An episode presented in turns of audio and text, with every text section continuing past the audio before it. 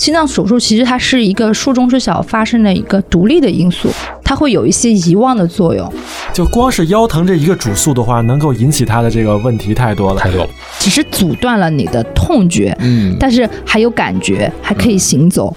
如果我们的节目很荣幸受到了您的喜爱，想参与我们的群聊，分享不定期福利，可以添加微信 Cheese Radio C H E E S E R A D I O 来加入我们的微信听友俱乐部。同时，也感谢你把我们的播客《这病说来话长》分享给你的朋友们。你哪儿不舒服别慌张，毕竟人吃五谷杂粮。你哪儿不舒服别紧张，来听医生怎么讲。内外妇儿科研临床，药剂检验和影像。没事儿就别胡思乱想，人生还有下半场。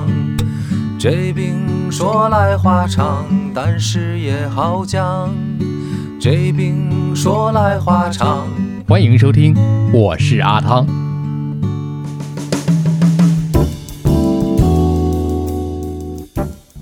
这病说来话长，今天呢跟上一期呼应一下，仍然是我们这个组合新鲜的组合，我们是麻中有带麻，麻中带究竟谁是 一点儿都不齐啊！一个新组合的一个面貌啊，呃，麻中有麻，麻中带麻，麻中麻，反正就是马老师啊，马浩宁，还有麻醉老师董老师。上一期如果没有听到的同学呢，我们再跟大家去介绍一下，董老师，深圳市人民医院麻醉科副主任医师董欣彤。大家好，我是来自深圳市人民医院麻醉科的董欣彤医生。嗯，另外一位浩宁呢是中日友好医院脊柱外科马浩宁医生。各位听友好，我是来自中日友好医院脊柱外科的主治医师马浩宁。今天呢，主要是做这个捧哏的角色啊，这两个捧哏啊。说到了这一期呢，主要是以董老师的麻醉为主。其实我特别想问，作为麻醉医生，曾经您有被麻醉的经历吗？有有，而且我真的是半麻、全麻全部都体验都体验过了啊。对，因为我自己是嗯生小孩是做了两次的剖腹产，哦，然后也做过那个就是检查无无痛胃肠镜这些，就是体验过了一个全身麻醉。然后我家里人呢也是做过各种各样的手术，所以我既是体验过医生的角色，也体验过家属的角色。嗯，就体验过病人的角色。对，哇，真的是非常的全面啊！浩宁，你有被做过手术吗？啊，我也全麻过，你也全麻做过小手术，对，不方便说就算了吧。猜一猜吧，就青年男性高发的问题是吧？哦，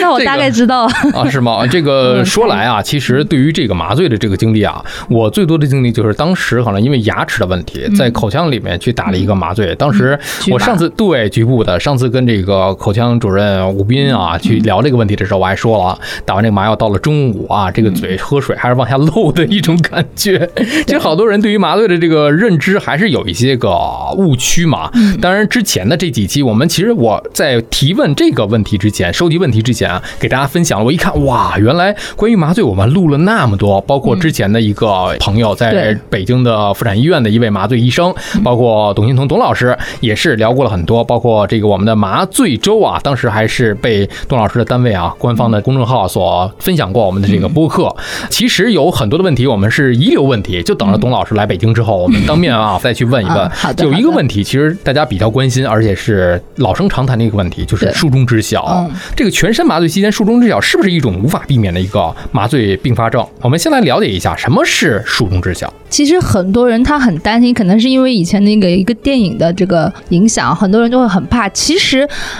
术中知晓的发生率是很低的，它如果发生的话，它算是一个比较严重的一个麻醉并发症哈。嗯，我们首先知道什么是麻醉或者是什么是术中知晓。全身麻醉呢，我们其实就是通过不管是通过静脉注射或者是吸入或者是肌肉注射的方式呢，是让你的这个中枢神经受到一个抑制，让你表现为就是你在一个睡着的一个状态。但其实用我们医学的话来说呢，就是让你意识消失啊，全身无痛，而且遗忘。自主的反射消失的一种状态，以达到一个最佳的手术状态的这种方式。那么术中知晓呢，就是说在手术过程中，你现在存在了某一种感知，这种感知呢，包括可能意识有感知，也可能痛觉有感知，可能听觉有感知等等。它其实是分了这几个方面。嗯，那因为全身麻醉药，它其实主要也是分了三类，就是镇静、镇痛、激送。我们常常说的，所以说容易出现术中知晓的情况，一般来说就是属于镇静的作用消失，也可能。就是说白一点，就是可能麻醉起浅了，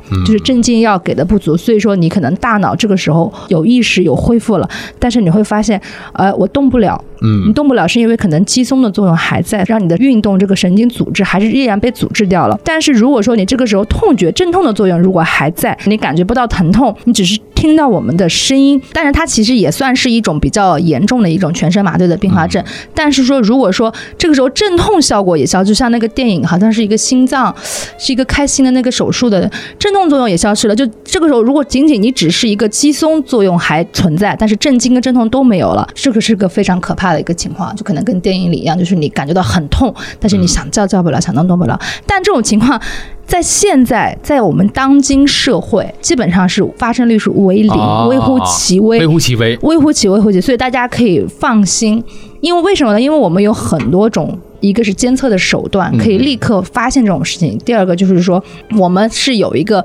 麻醉的具体的标准的一个流程在那里的，不会轻易让这种事情发生的、啊。一般来说是不会让你知道的。对，但是我们经常会看到很多那种片段，或者是呃有一些我不知道是一些短视频中，他会说，哎，有些病人他可能比如说乱说话，或者是属于这种情况，他其实更多是不是在手术，他应该更多的时候是处于在一种门诊的检查的情况下，有可能，比如说为什么呢？就是属于他只给镇静药，比如说你去做个无痛胃肠镜，我只是给了你一点镇静药，因为你的镇静的程度也不能太深，嗯。我们一般达到一个中度镇静的程度就可以了。啊啊，但是这种镇静的程度，可能就是说我给你一点镇静，然后呢，但可能你本身你第一，你是不是长期，比如说喝咖啡，或者是你长期服用了一些什么药物，你本身已经有了一定的这个成瘾性，或者有一些基础在这个里面，那可能我常规剂量对你来说没有完全。百分之百，可能百分之八十达到，或者是说，确实这个检查，呃，时间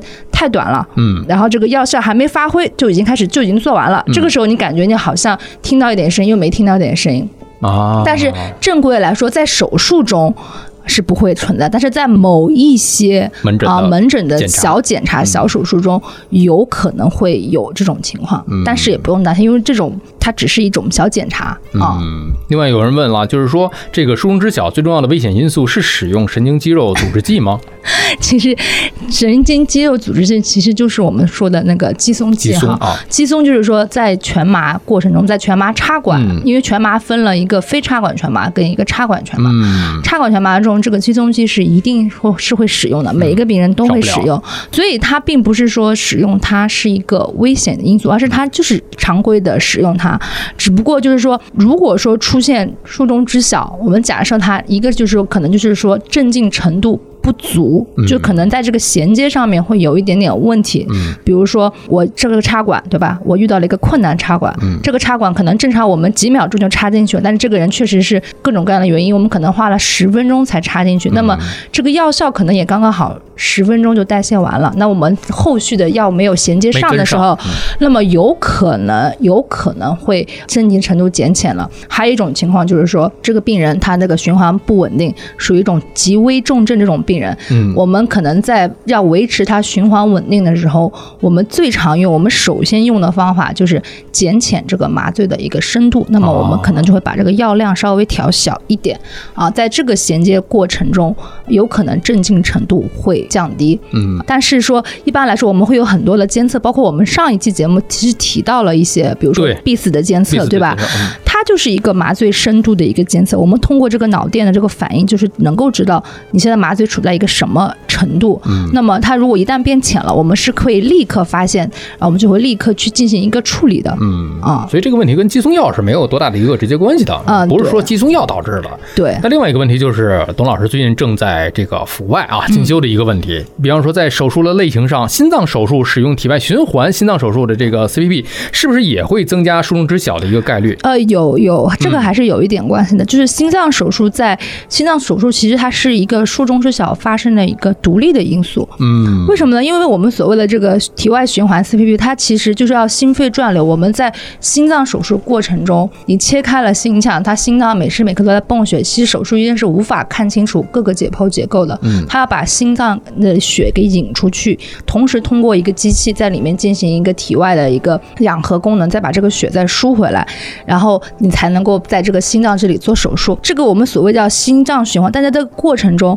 我们会使用一定的这个肌松剂，要排除这个体动。嗯，但是有可能会存在一些这个。就是说，可能之后刚之前说的镇静不足，因为它的整个血被拿拿抽到外面去，在这个机器里面进行一个转。那么它这个过程其实你看起来很简单，但它其实会可能会导致一个麻醉药物的一个药代跟一个药效的一个改变。原本可能。使用这个五毫克就可以了，但可能在这个过程中，可能五毫克就可能改变了。但是每个人又不一样，因为有大人有小孩。但是其实可能会导致麻醉深度不足的时候是有可能的，也是我们那部电影让大家产生那个恐惧的那个电影有可能会发生的。但是那部电影应该是非常早之前的了。现在的医学发展到现在这种程度，就是一个是它的监测手段越来越齐全了。我们每一个心脏手术都是给他做了各种监测的，另外就是药物特别好。短效快速，然后经过这个东西之后，而且可调控性特别好。嗯，所以说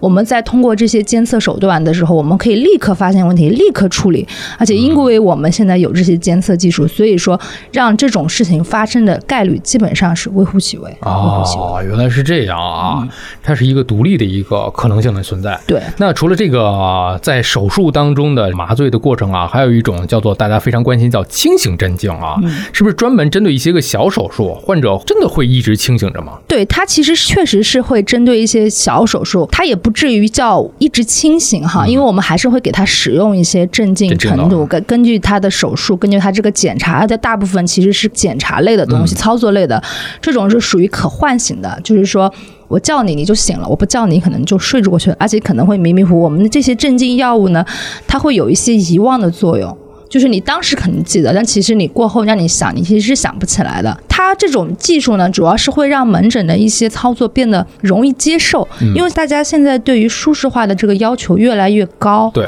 哦，像我们医院有一些叫呃门诊瘢痕离子术这种治疗，它其实就是拿个滚轮在你脸上滚，把你的痘印滚掉，其实是挺痛的。嗯。但是你用了一些药物之后，减轻了你这个疼痛，让这个检查变得舒适了，让一些爱美的人士能够哎，在这个无痛的。情况下去享受到了这个情况，还有一种就是。我们现在越来越多的口腔舒适化医疗，是。口腔它也有两种，一种是通过吸入的方式，然后也是也也可能会用一些药物，因为口腔涉及到的问题，除了是让你变得拔牙，让你不那么，因为很多人听那个电钻声音挺很恐惧啊。我自己也是，我 我自己听那个牙的那个声音的时候，吴老师在做客节目的时候坐在这个位置上，他说他也害怕拔牙。对他这种清醒技术，它会让你吸入笑气，然后让你在迷迷糊糊的过程中把这个再加一点剧嘛，让你把这个治疗变得。可以很舒适的完成，还有就是小孩，小孩在拔牙更加恐惧，是，所以越来越多的，呃，我觉得可能专门的一些口腔门诊类的，就对于小孩，对于这种儿童的这种呃清醒镇静会用的比较多一点，然后也让这种检查变得舒适化，变得让大家更加的能够愿意去接受这些事情，我觉得也是我们一个追求的方向吧。对，也是能够让更多的治疗得以顺利完成。对，但是唯一要说的一点就是，这些不管是清醒镇静还是什什么，它其实这些。都是要麻醉医生来操作这种的，还是不建议说非麻醉医生来使用这些各种药物，因为万一有什么事情，我们不说百分之百，但百分之九十九点九一般的还是比较安全的。嗯，因为都大部分肯定是经过一些筛选的。是的，如果有一些基础疾病比较重的，或者是确实不能配合的，比如说有一些可能老年人他可能确实是呃不能够沟通或者是耳背的，那么他不能够沟通的情况下，我们可能就会还是不建议要有更多的更深力，可能要麻醉的稍微。是因为他可能不能配合。嗯啊，这是在麻醉过程当中啊。另外就是在麻醉诱导和苏醒及这个牵拉腹腔脏器的时候，会不会产生这种反流呕吐或者是反流误吸呢？其实是会的哈。但是诱导跟苏醒器的反流误吸跟牵拉反射其实它还是不太一样的，因为牵拉反射它其实是属于手术的一种并发症嘛，它不是说会致命这种，它只是说在操作上你可能刺激到了内脏的有一些迷走神经，会导致一些迷走神经兴奋，会引。引起一些，比如说呃腹部的不适啊、胸部的不适，比如说我们常见的，比如说眼心反射，就是你在做眼科手术的时候，可能你碰到了某一个点，会引起到一个眼心反射，就会突然让你那个心率变慢啊，这种就属于牵拉反射。但是在诱导跟苏醒期呢，确实也会有一些反流误吸，因为在诱导的时候，但这种反流误吸主要是更多是发生在一些急诊保卫的病人上面，包括还有一些急诊的全麻剖腹产的病人，因为本身。它那个胃里面是有胃内容物的，我们在给它面罩给氧的时候，我们其实是一个正压通气的过程，我们要把一个压力把这个氧气给它呃让让它吸到里面去，但是你这可能因为操作的问题，你这个打开的时候，你的气道跟食道是。同时打开的，嗯，那么可能就会有一些镇压会把那个气压到那个胃里面，哦，压到胃里面之后，然后你的胃就会胀，你胀了之后，如果说你现在是一个，我们通常都要求禁食禁饮嘛，你的胃是空的，其实就还好。如果你里面胃内容里面没有完全排空，就挤出来，那么它有可能就会挤出来。在这个时候，一般是主要是发生在一个诱导，还有一个就是苏醒期，因为苏醒期，呃，有些情况下可能没有完全苏醒的情况下，就可能你的药物代谢还没有。完全，我们他有可能。就是在这个来来回回拉扯的过程中，有可能会刺激你，然后有可能会导致一些啊反流、误吸跟这个呕吐，有可能会。嗯，这说到了这个麻醉的过程，还有一个就是麻醉的术后的一个问题啊，过敏性哮喘和慢性支气管炎肺气肿患者术后的呼吸抑制延长。它其实嗯怎么说呢？就是说术后的一些延长，它其实算是一个呼吸道的并发症之一哈，但是它其实还是跟它本身的这些基础疾病是有关系的啊。因为你本身，如果你肺不好的话，因为麻醉全麻哈，我说实话，全麻就是说给你把全部的东西都打掉了，用药物让你全部抑制了，然后我们插了一个气管导管进去，然后这边连接的是一个麻醉机，用这个麻醉机来控制你的呼吸。那么你这个时候你自己的肺是没有在活动的哈，是靠这个机器的。但是你拔了管之后，对吧？你得靠你的自己的这个肺。然后去把它变成自主呼吸，嗯，对吧？如果说你本身这个肺是有问题的，那么你在这个自主的呼吸情况下，你可能就恢复不到正常情况，也很吃力。对，然后另外就是有可能，比如说因为伤口的疼痛，嗯，你可能不敢咳嗽，尤其是比如说你做胸科的手术的时候，它那个疼痛是感是比较强的，你不敢咳嗽，你那个肺就完全没有完全张开，有术后可能就会影响他的呼吸，可能会导致一个呼吸的抑制，啊，或者是你本身之前老年人可能会有一些。很容易会有一些慢支啊，支气管，你本身那个肺就处在一个高敏感性，或者是处在一个炎症的状态的情况下，那么它在恢复起来，恢复到术前还是需要一段时间的。你不能说像年轻人，我五分钟就恢复了，那总不可能吧？总是可能需要个一天两天的时间，然后你本身的一个功能锻炼，你要咳嗽，你要进行一个营养锻炼或者功能下床活动走路，它总是要有一个恢复的时间。另外一个就是说，麻醉之后啊，多久没有苏醒，可以算作是苏醒延迟。这个苏醒延迟会不会有一些后遗症？嗯，一般来说，我们认为哈，就是超过手术结束，从我停麻药那一刻开始，嗯，如果两到三个小时这个病人还没有醒，那么我们可以把它认为是一个苏醒延迟。我们目前来说，我们现在说麻醉好，麻醉好是因为它那个药效比较好，药比较好，它这个是短效，然后它能够很快的能够经过肝肾功能代。谢完排排排泄掉，但是也会有一些病人确实会存在这种。苏醒延迟的一个是说老年人他可能确实肝肾功能不好，尤其是肾功能不好了。那么他经过吃个肾不能代谢，那么但是我们术前就可能已经会知道他这个肾功能不好，我们的药用量就会减少。另外一个本身就可能跟他的这个中枢性的疾病也有关系，比如说他可能本身就是做一个脑部的一个手术，那么他可能本身他这些就有一些问题啊，那么代谢可能也恢复也是比较慢的。你说你做一个脑科的手术，你在这个脑子里面做了。这么多手术，可能又有出血，术中可能会出现一些电解质紊乱，那么手术时间可能也过长，然后可能也会有出现一些低体温，这些都有可能会影响他术后的一个即刻恢复吧，他可能还是需要一些时间，嗯。啊，然后像这一类的手术病人，我们可能会术后可能会根据他的情况会说，哎，需不需要去 ICU 过渡一下，或者是去监护室过渡一下，我们再出来，不要着急让他醒，我们可能还需要其他的地方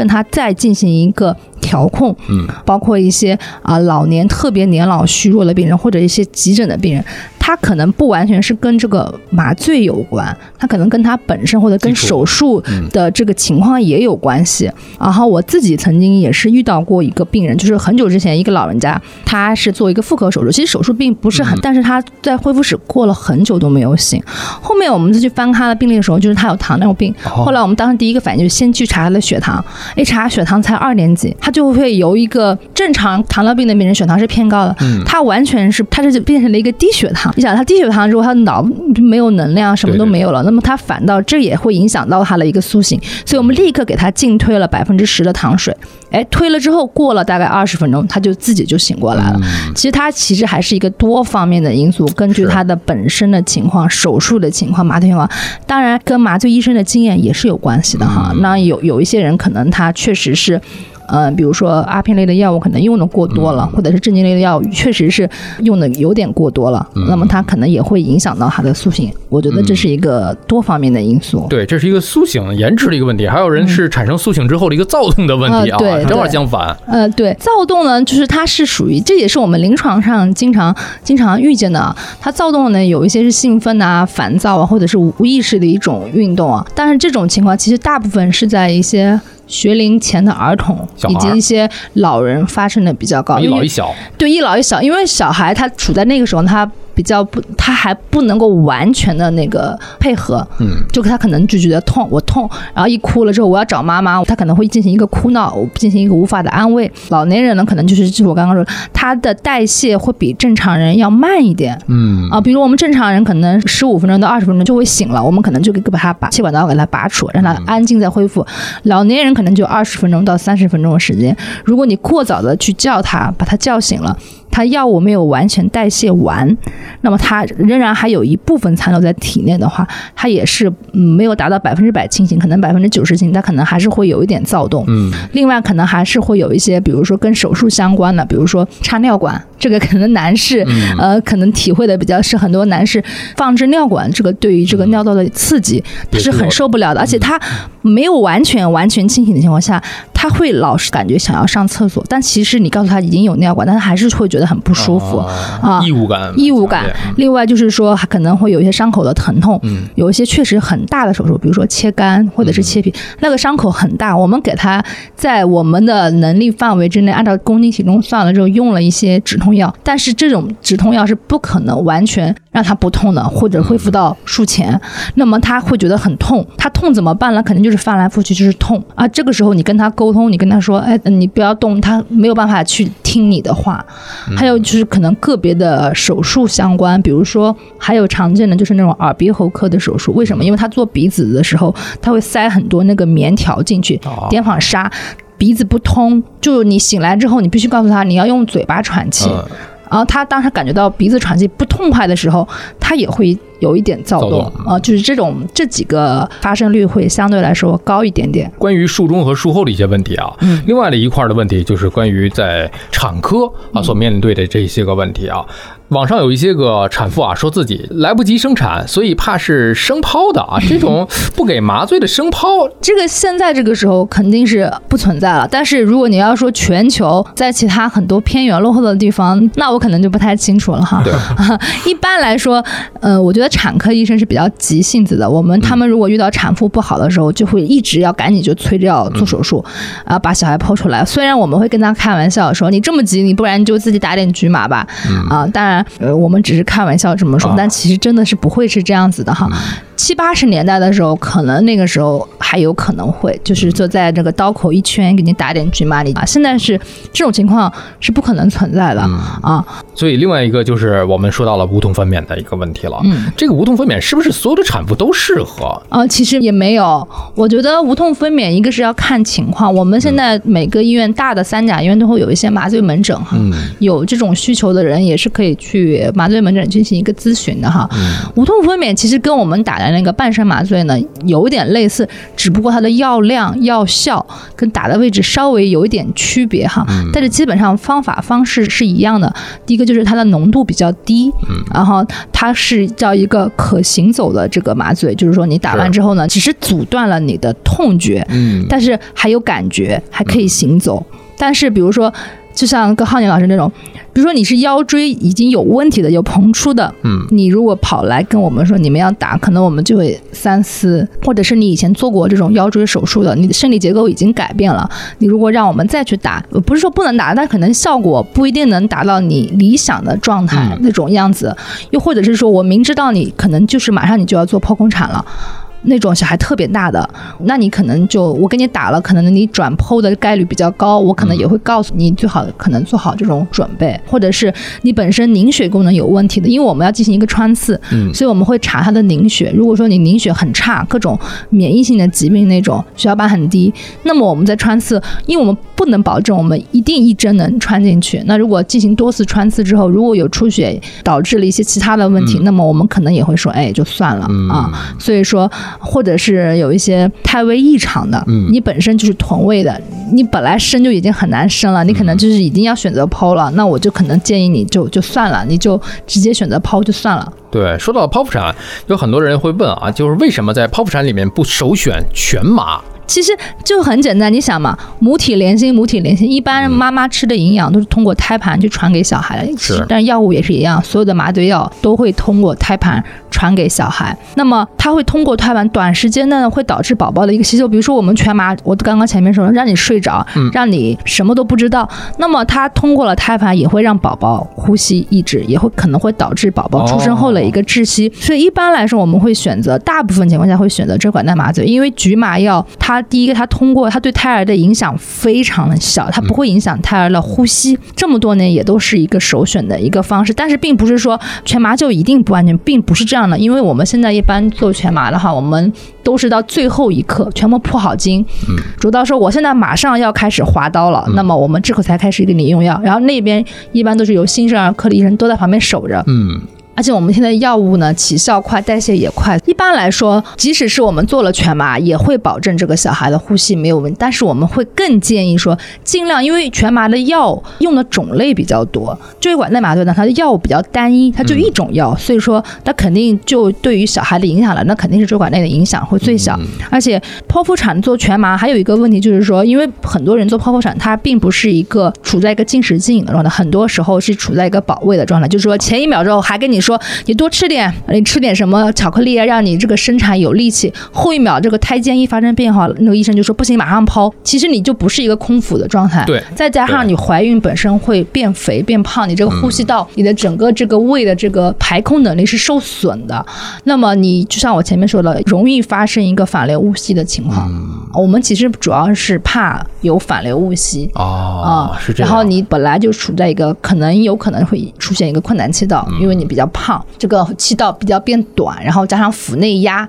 你要医生要在这里压着你这个地方，然后你这个压力本身就很容易让这个反流，是是是，反流误吸才是我们最怕的一个问题。你看，说在这个特殊人群当中啊，需要特殊考虑。刚才说到浩宁那部分，就是包括麻醉，有些人确实是不大适合能够进行这个麻醉的，因为他的腰椎的问题。是不是通过麻醉之后，还要跟浩宁那边去进行一个确认和这个会诊？这个病人有这个腰椎的问题，是不是就就不能给他打这个麻药了？也不是啊不能，就是说你得把这个情况跟他讲清楚嗯啊、因为是谁来讲？是你们讲还是脊柱外科来讲？脊柱外科。对，其实就是如果他既往做过手术的话，啊他解剖结构变了，变了而且他比如说该是韧带的地方，啊它变成瘢痕了，那就可能我们打这个组织的时候，麻醉老师在打的时候，他几个重要的手感就肯定是没有的。对另外，它可能硬膜是粘连的，那可能你的这个扩散的药物扩散出来，就可能没有达到你想要的那个阶段。啊，对，所以就是会有类似的这些问题存在吧。嗯，包括咱们上一期说的这个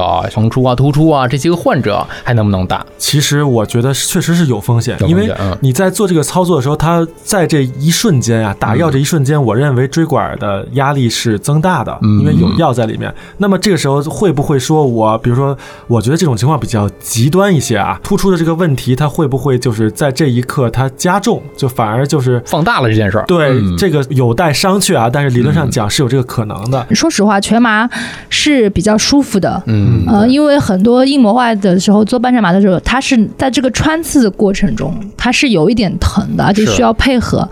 做完之后呢，我们会给他使用一些镇静药，让他轻度，就属于轻度镇静，就是我们刚刚前面说的清醒镇静，可能给了、你拍他会醒，不拍他他会继续睡。是但是并不是所有人都能够完全达到这种，可能还会有一些人会听到这些声音，然后他可能会听到，比如说正在做骨科，他可能听到那个锤子滋滋的声音，装修似的啊。对他可能会对他心理造成一点阴影，他可能会觉得我有点恐惧，我有点焦虑。对，那你想要完全消除这种焦虑，那其实就是做全身麻醉会比较好一点。所以你看，浩宁在这个麻醉环节当中啊，对于这个啊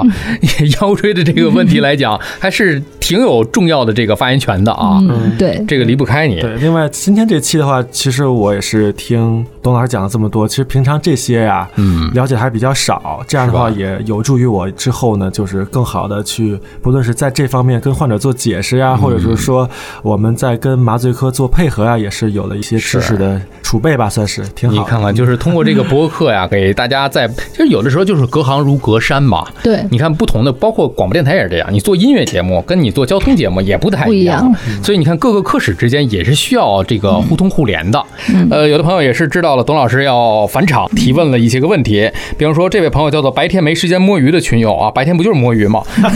那 之前听过节目里面说过，种牙全麻的时候呢，有意外掉落到气管窒息的风险，所以要提前关注这个种牙的问题。我没有种植牙，但是门牙之前咬东西不小心磕掉了一块儿，呃，之后去医院用树枝补好了，大概占门牙的十分之一的面积。我这种情况如果有朝一日去做全麻的话，也是和种植牙一样，要提前告知医生，呃，要不要提前取下来，以避免全麻过程当中掉落到气管窒息的风险。其实我觉得这个就一般来说是没有关系的，除非你本身这个牙齿是晃动的，很松动很松动，嗯很松动的话，我们也不是说一定会掉落，只是在这个操作的过程中有可能。嗯，所以他们一般，而且他这个是放在那个签字里面的第一条，所以很多人就会说啊，怎么怎么样。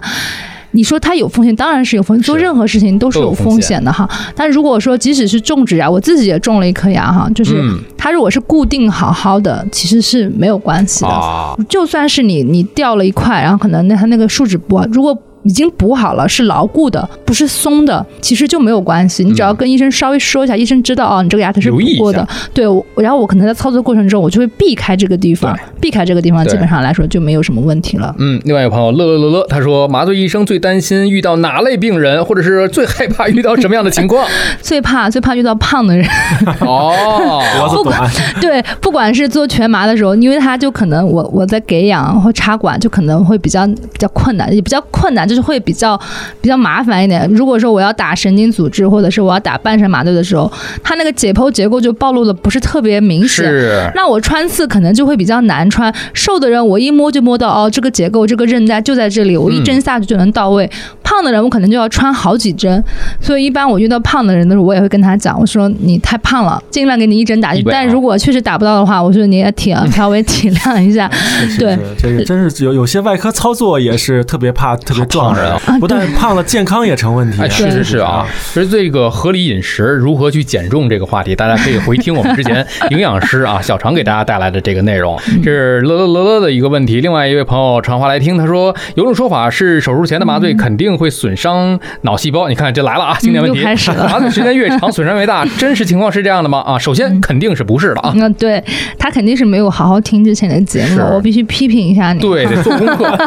真是。因为现在麻药发展的好的标准是什么？一个是它短效，一个是它精准，对可控性强，对身体影响非常小。现在每天麻醉的这个手术量非常的大，嗯，它如果说真的对大脑影响这么大，那你说每天那么多人做手术，那是不是每个人都变傻都变笨了呢？了啊包括说手术麻醉时间长是跟手术是相关的，手术多长，麻醉时间就有多长。嗯，对不对？比如说我现在在阜外学习的心脏手术，心脏手术它的手术相对来说，其他就手术就比较长，嗯五六个小时、七八个小时，它都是有的。它是个很复杂的因素，它涉及到体外循环、血液保护、低体温，它是一个多方面、多循环的一个问题，包括它本身可能还有一些病人本身他基础疾病的问题。嗯，所以说，他如果术后了脑损伤，你说他算谁的问题？你不能只说是吗你麻醉造成的，这个是不科学的。而且麻醉全麻它确实是呃作用于大脑中枢，让你产生一个一种抑制，让你产生一种类似睡着的状态。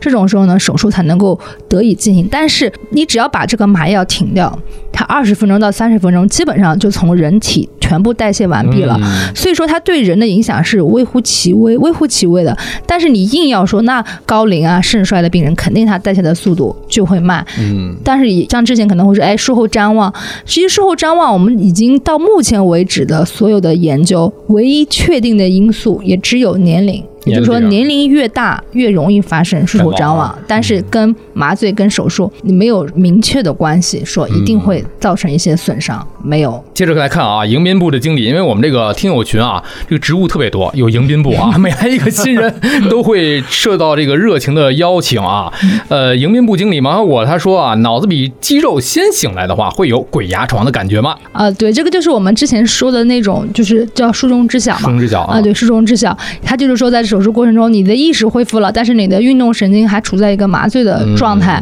它就是属于说你想动，但是动不了。的这种状态有点类似于鬼压床。现在的麻醉发展就是说，麻醉医生都在避免这种情况，而且我们有很多的监测手段，我们就是避免让这种情况出现。它会影响到手术的操作吗？它有一些情况下是会的，也不是说就会。就比如说麻醉浅了，我们刚刚说了，麻醉浅了，麻醉深度不够，容易发生这种情况。麻醉浅了之后，会出现一个，比如说呃心率增快、血压升高这种情况。那么如果肌松不够的话，它就肌肉就会很。很紧，包括可能脊柱手术，可能对于肌肉紧可能还好一点，就是没有那么敏感。但像做一些腔镜的手术、腹部的手术、妇科的手术，如果说你紧了，它那个拉钩就是操作分离的时候，它就分不开。医生就会告诉你说：“哎，我现在这个肌肉可能有点紧了，可能你需要再加深一点麻醉了。”嗯啊，这个时候你可能就需要，还是会有一点点影响的，但一般还好。哦，原来是这样啊！他的另外一个问题就是问到的一个外敷的一个镇痛盐酸达克罗宁胶囊，可以用作外敷镇痛吗？因为这个药它虽然是属于这种麻醉药，但它其实它更多的是用在这种胃镜检查里面的。它的作用主要是局部麻醉，因为你在胃镜上你要放那个镜子进去，进去之后呢，它是可以起到一个润滑跟一个表麻的一个作用，然后也可以消除那个腔道里的一些泡沫，让你的世界更清、更清晰。但是你要说一定要拿来消除这种阵痛，你觉得它有多少功效？我我我是不能，因为我本人没有用过，所以我自己不好说。我们用过的一般是那种利多卡因胶浆，利多卡因啊，利多卡胶浆，因为因为 因为之前我自己在那个小红书有就有说，可能有做一些医美，有做一些敷麻药。就是确实痛的时候，你敷那个利多卡因胶浆，我自己本人用过，我觉得那个效果挺好的。对，大家可以去关注，每个月交替进行 两个项目交替进行。对，但是那个达克罗宁这个我没有用过，所以它有多少功效，我只能够通过说明书，我感觉应该还是会有一点。对对对对对。OK，另外一个朋友叫做李德，这怎么还自带英文名了？Leader，这是个领导啊。曾经麻醉醒了之后，好像有人呃说了丢人的胡话啊。请问医生，这种情况？常见吗？啊，其实它。嗯，我觉得我个人觉得不常见，偶尔会有。为什么？因为它主要还是多出现于门诊的一些短小手术跟一些检查。因为它这种检查在这种时候，我们的麻醉镇静程度不会给它很深，因为它要很快速。比如说你做胃肠镜，五到十分钟一个，我的药不可能给你麻到很深，嗯，所以是比较浅的一种情况。所以说你可能这个时间很短，你刚刚做完胃肠镜，你可能刚刚才起效一点点，我就把你叫醒，那这个时候你就很容易。处在一个还得有一点点迷糊的这种状态，对，所以说你没有完全清醒，有可能就会出现一种做糊化。但是相反，如果是在手术间，我们一般都会配有恢复室这种情况。我们这种情况就是周转没有到那么快，我们还是会尽量推荐让病人自己醒过来，安静的、平静的醒过来。所以这种情况下说胡话就比较少啊。你看他们那些拍的视频，其实大部分。还是在门诊，在门诊做一些短小手术的时候会比较多一点。另外一个朋友笑笑他说，听说很多的一线医生说过啊，中国的麻醉医生一直处于一个紧缺的状态。那董医生认为这是由哪些原因造成的？哇，这个问题这个问题大呀！这个问题非常的大，交给深圳市卫健委吧。我 只能说，嗯，待遇吧，还有一些可能政策的问题，就是我前面也一直在说。对，关于这个工作啊岗位，包括科室的选择，我们还专门录了另外一期节目。我这行说来话长当中，董老师、浩宁，我们一起去聊了一下关于专业的选择啊，一些就业的一些方向啊。其实不同的科室有不同的特点，你说哪个忙，您其实哪个都可以忙。包括有一些科室，靠你讲的可进可退、可攻可守，有不同的特点。所以你说要是麻醉医生处于紧缺，我觉得儿科也挺紧缺的，甚至于包括我们之前请到的儿科医生是唯一一个是私立医院的一个儿科医生，因为实在是太难联系到太难了，儿科医生真的是太难了，对，少之又少，而且现在可能跟一些大家所在网上看到一个状态林林总总，会造成了现在的所见局面。我们只是说就局面结果而言，确实少啊，麻醉医生也确实少啊。那其实各地的原因也都不太一样，各个地区的原因也都不太一样。但是怎么造成的呢？问题又太深了，太深奥了，不是我们一期播客，甚至是不是一个播客能够解释得清的啊？我们可以连线一下，甚至是卫健委一个把公众号做的那么好的一个，对对，说有机会可以 Q 一下，申小卫，申小卫是吧？那靠董老师了。好好，我努力，我努力。好我们的会长啊。这一期我觉得还是以学习为主。这期我觉得还是对于我们的主旨来说还是很重要的，就是为了给大家消除一个焦虑。哎，对，确实。我就只想跟你联动一个问题，就是无痛分娩腰麻之后的腰痛。跟麻醉没有关系，你这这不是联动问题，他是想澄清一个问题，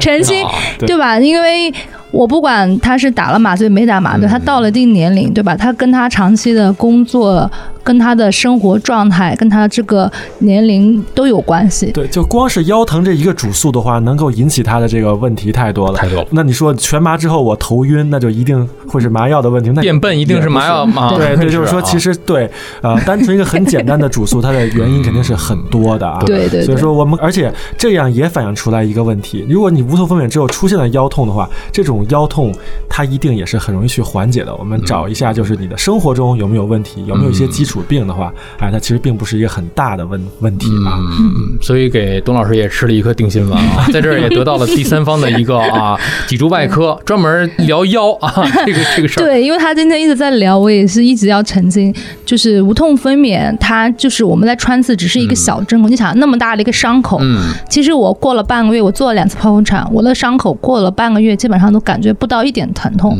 何况你只是穿刺，这是一个小针扎进去。关于这个变笨的问题。我们还可以联动神内的医生，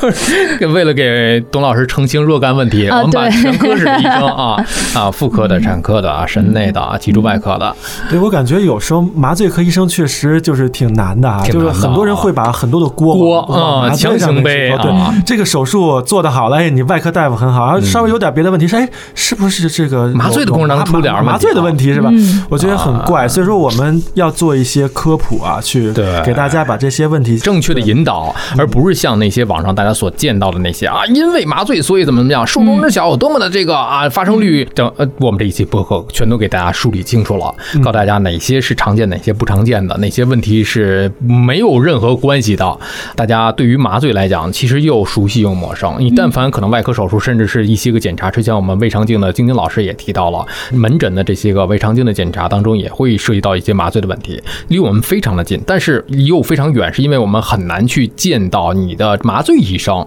直接去面对面啊。现在有了这个麻醉的门诊，可能会有一个评估。其实更多的时间，大家是对于麻醉医生来讲不是那么的熟知，所以通过我们的这个播客来讲呢，也做了很多期麻醉的这个比重还是占了很大的一块儿。所以为了跟大家去梳理，还有很多的这个一而再再而三讲的一些老生常谈的问题，大家不妨去多听一听，给自己也给麻醉医生 一个交代。嗯，好，我们今天先聊到这儿吧，感谢各位，好，谢谢，谢谢，再见。